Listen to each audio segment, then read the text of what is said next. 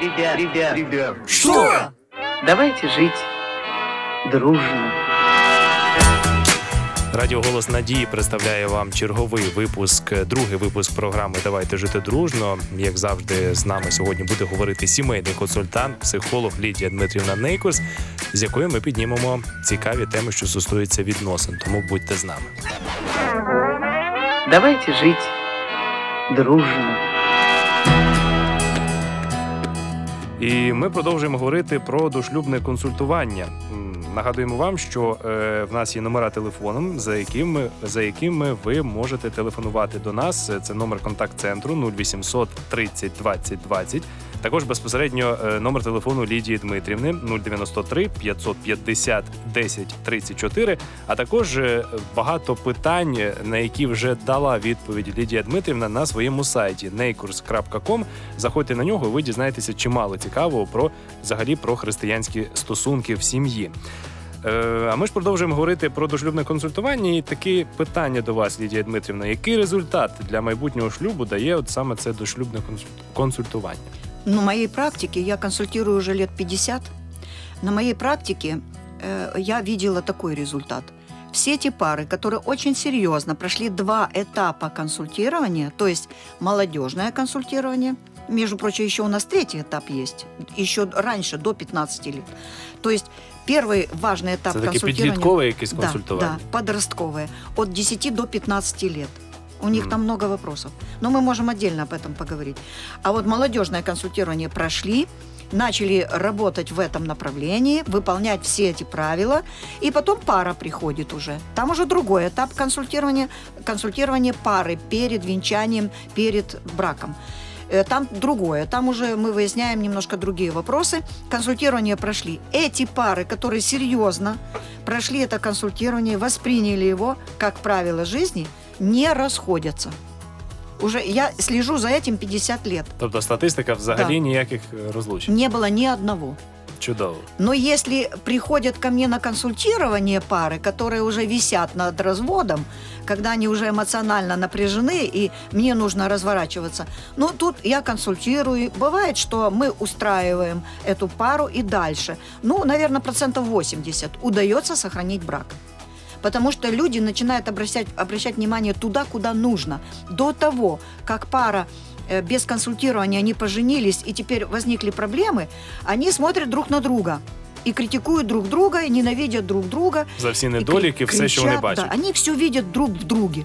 И пока вот это вот процесс этот идет, невозможно сохранить брак, потому что каждый потом думает, оно мне надо. Что это я мучаюсь? Лучше иду другого ищу.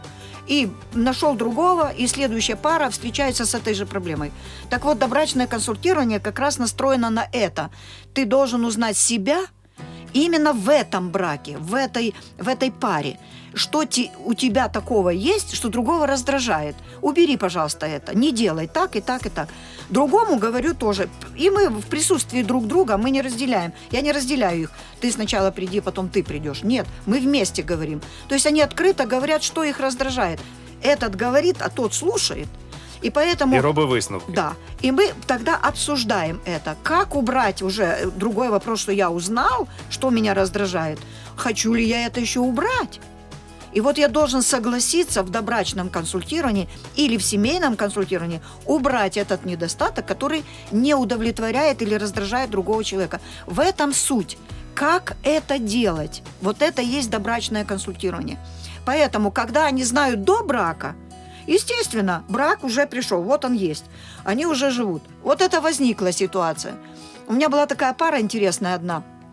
Я вообще на каждом добрачном консультировании провожу там 14 тем. Встреч будет 5, 6, 7, а тем 14. Мгм. Это мое правило. И вот на каждые эти темы, 14, я делаю им схемы, рисунки модели, там рисую все. Ну, когда человек видит это еще и кроме того, что он слышит, у него запоминаемость побольше.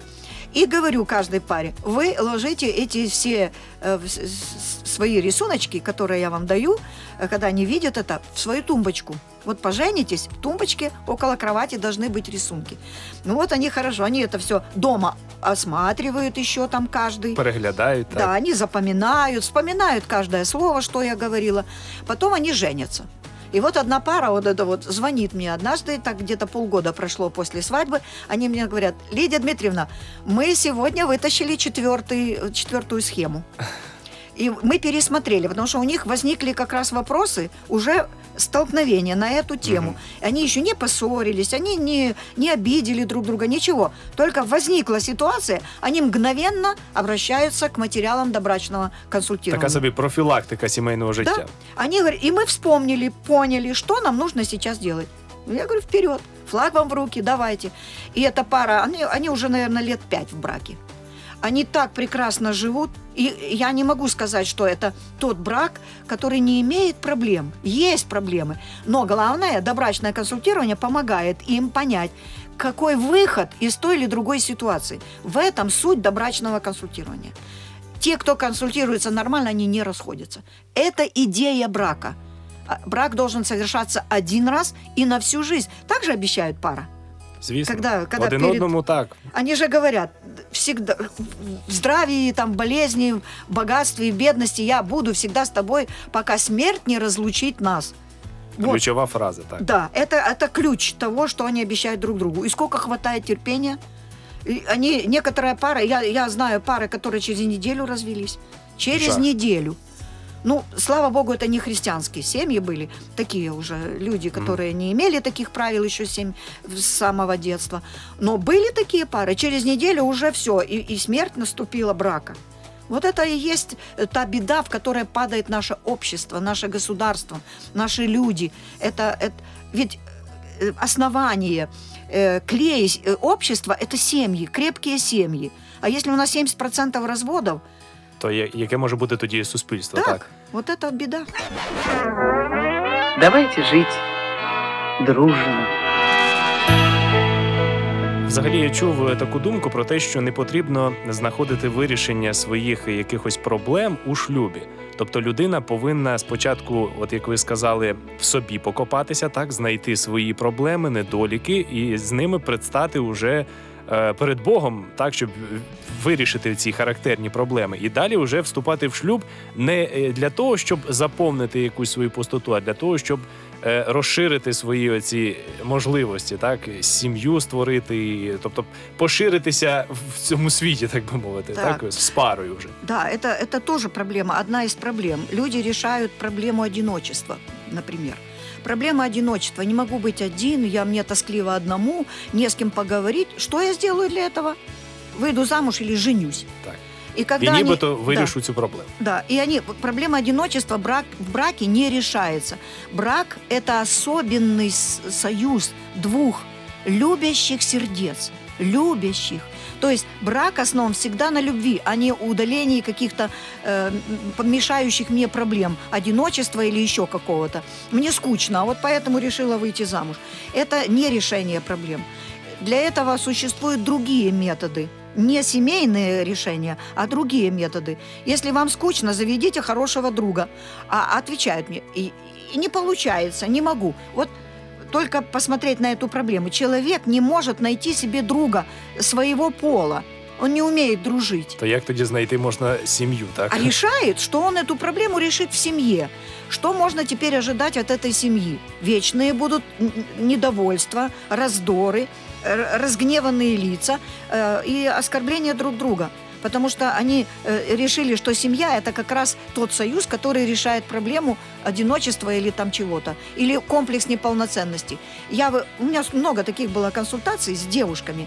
У меня такой комплекс, вот я бы хотела иметь рядом друга, на которого можно было бы опереться, и начинается перечисление всех лучших качеств прекрасного юноши. И вот эта фантазия у девушки... Ідеальний образ Да, такий. и вот она ищет этот идеальный. Наконец, ей под воздействием фантазии показалось, что вот этот парень, это как раз вот та фантазия есть в действии. И она э, под этой фантазией выходит замуж. И что получаем в семье? Результат. Оказывается, у него куча недостатков, как у каждого человека. Оказывается, мне нельзя его ненавидеть, потому что мы венчанные, разводиться как-то неудобно. Комплекс увеличивается. Ведь замуж был с какой целью? Чтобы избавиться от комплекса. А что сделалось? Углубился. Комплекси додавались. Да, Так. потому что неправильный подход к браку. Вот почему нужно добрачное консультирование. І дошлюбне консультування, як ми бачимо, воно потрібне всім. Так, тобто немає таких людей, які можуть самі своєю мудрістю, так якимось своїм життєвим досвідом, от просто е, вступати в шлюб і не мати проблеми. Ну, специалисты просто лучше знают эту сферу э, деятельности жизни человека. Лучше знают. И что значит лучше? Они знают, что, э, допустим, человеку, когда он приближается к возрасту э, выбора друга жизни, нужно знать вот эти, эти вопросы или ответить на эти вопросы перед собой. Например, такой вопрос, который, возможно, не очень популярный, но очень важный. Но молодежь его задает. Как определить, что это именно твой человек? Задают это из всех, которые ищут друга жизни, ну, 90% людей. А как определить? Значит, он не знает этого? И если он не получит ответ на этот вопрос, он как женится или выйдет замуж? Как голова взбредет в голове? Как себе сделает вывод, так и вот он решил, этот мне подходит или тот подходит. Но не обратил внимания на те вещи, которые действительно открывают эту проблему. Які дійсно важливі Да. для розуміння того, чи це твоя людина, чи ні. Да, и вот я э, как раз как консультант могу рассказать этой молодежи. Если ты хочешь определить, что это за человек и каким он будет мужем, нужно во время дружбы определенно выяснить вот эти, эти, эти моменты. Если ты ответишь на них, какой это человек, ты увидишь, как он будет себя вести в семье. Но это же надо пройти к специалисту и, и узнать это. Так, і от саме для цього люди і звертаються до вас. Да. І от е, такі питання, з якими вони звертаються, хотілося б задати вам: от чи можна знайомитися в мережі інтернет, е, в газеті, там по різними методами? Як взагалі до цього ви ставитеся і відноситеся? Чи потрібно це робити? ну, просто так задать вопрос, можно ли знакомиться в интернете? Можно. Но э, знакомства есть разные цели. Просто пообщаться, просто узнать. И то. Если человек задает такой вопрос, что-то в нем есть такое, что он не может лично познакомиться именно с, с целью создания семьи. Если мы говорим, можно ли познакомиться в интернете, чтобы влюбиться и выйти замуж, вот тут я могу сказать нет. Точно нет. Почему? Потому что интернет это э, способ общения, когда, который дает нам минимум информации о другом человеке. Тобто це такий поверхневий просто зв'язок, так? То, что я могу узнать о человеке из того, что он мне напишет словами, это обычно Це ще переписка. нічого про нього не говорить. 7% того, что нужно знать о человеке до брака. 7%. Я выхожу замуж тогда, в интернете мы, говорит, познакомились, еще не видели друг друга, влюбились. В кого? В 7%. То есть я совершенно человека не знаю, но я его уже люблю. Это, это несовместимое понятие. Не знаю и люблю. Это не- невозможно. Поэтому, когда мы эм, поднимаем вопрос, можно ли знакомиться, да, знакомиться можно, но для, для какой цели? Для того, щоб про- потім продовжити це знайомство уже вживу. Да, обязательно вживую надо, потому что есть вербальный, невербальный метод передачи информации. Вербальные слова. Слова передают 7% информации. А уже девушка, читая письмо в интернете, добавляет сама себе, фантазируя интонацию, с которой этот человек пишет. Откуда она знает, с какой интонацией он это сказал? С насмешкой ли, с подозрением ли, или с тупостью, как он это сказал? Дійсно, якщо там дуже мудрі якісь думки, е, Да. е, за який час це було написано, можливо, це там по одному реченню складалося. Да, кто его знает, что это за человек. Но большинство э, людей сами себе определяют. Вот это письмо, оно мне показало вот это. Ничего оно не показывает, кроме 7% информации об этом человеке. И когда ко мне лично обращаются люди, и уже с, с таким целевым вопросом, и, и мы познакомились в интернете, и я его очень полюбила. Я всегда ставлю большой вопрос. Все ли в порядке в этих отношениях? И, и сама себе отвечаю, нет. И в чем нет? Ведь когда мы смотрим на человека, я могу это слово сказать какое-то, даже не очень красивое, но с такой любовью в голосе, что... э, э, З такою как- ніжністю. Да, с такой нежностью, как одна э, женщина о своем муже сказала. Ну, он что-то сделал не так. Она мне сказала это слово, и я поняла, что она его очень любит. А сказала она неприличное слово. Дурачочек.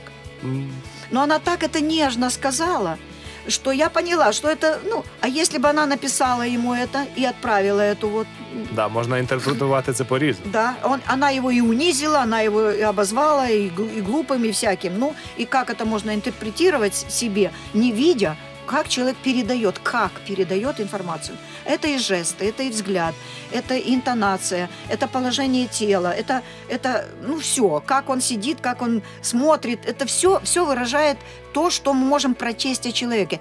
Интернет этого не дает. А поэтому знакомьтесь, но с целью. Если вас заинтересовал этот человек, обязательно личные встречи.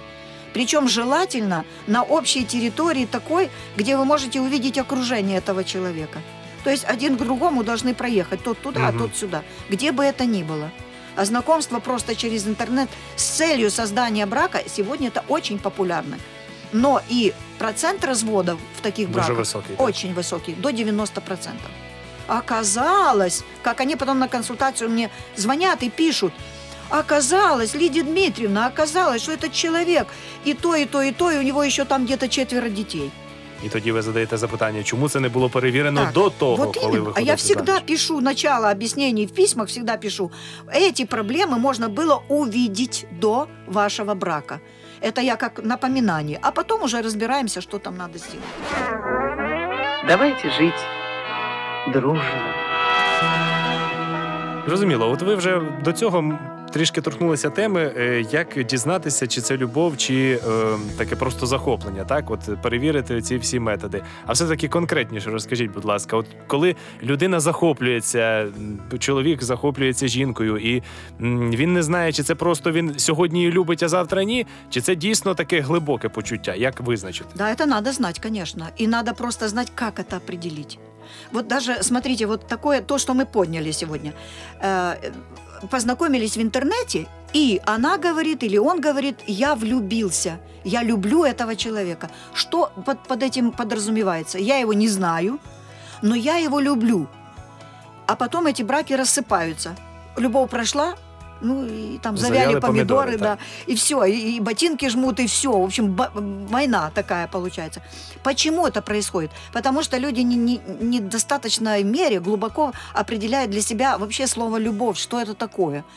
Почему люди э, любовь смешивают с сознанием страсти или влюбленности, или вот таких вот состояний Тобто зависимости тут якась даже? підміна е, понять Да. якась, так? Подмена очень серьезная.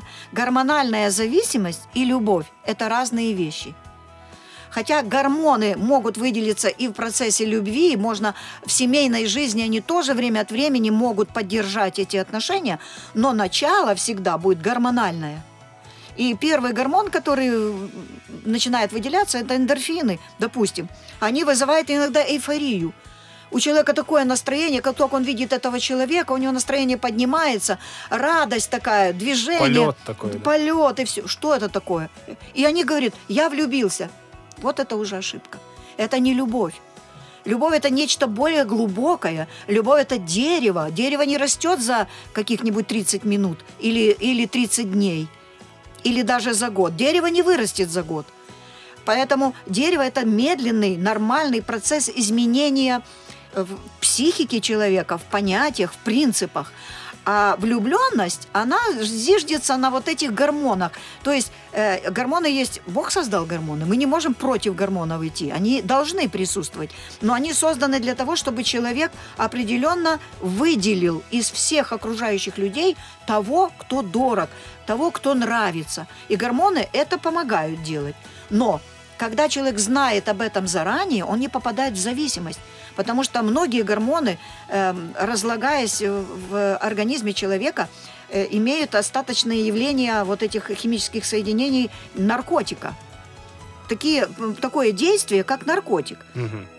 Поэтому, например, адреналин это делает свободно. Он превращается в адренохром и действует как наркотик, причем психоделический, им изменяет сознание человека. Тобто можна сказати, що людина вже себе не контролює певним чином. Если, если, особенно если человек неправильно себя ведет в этот период, и он провоцирует выброс гормонов, а там и серотонин, там и вазопрессин, там и дофамин, там очень много гормонов, э, амфетамин, которые э, провоцируют человека на действие сближения.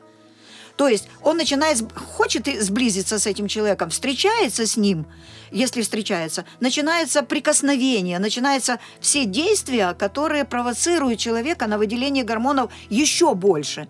И тогда человек вообще говорит, я влюбился, потерял голову. Или девушка говорит, я люблю его безумно. Голову включить, ум включить. Не под воздействием гормонов, а сдерживать гормоны, э, спокойно вести себя, чтобы гормоны не блокировали наше левое полушарие, и мы могли логически мыслить. Очень важно сохранить логическое мышление. Это о гормонах. А что такое любовь? А вот Библия нам и открывает. Это то, что не позволяет раздражаться, которое прощает. Это принципы. И наше принципиальное духовное поведение, вот оно есть фундаментом возрастания отношений между мужем и женой. Щиро вдячні вам, Лідія Дмитрівна, за нашу розмову сьогодні і до наступної зустрічі в ефірі. До побачення. До побачення. Давайте жить дружно.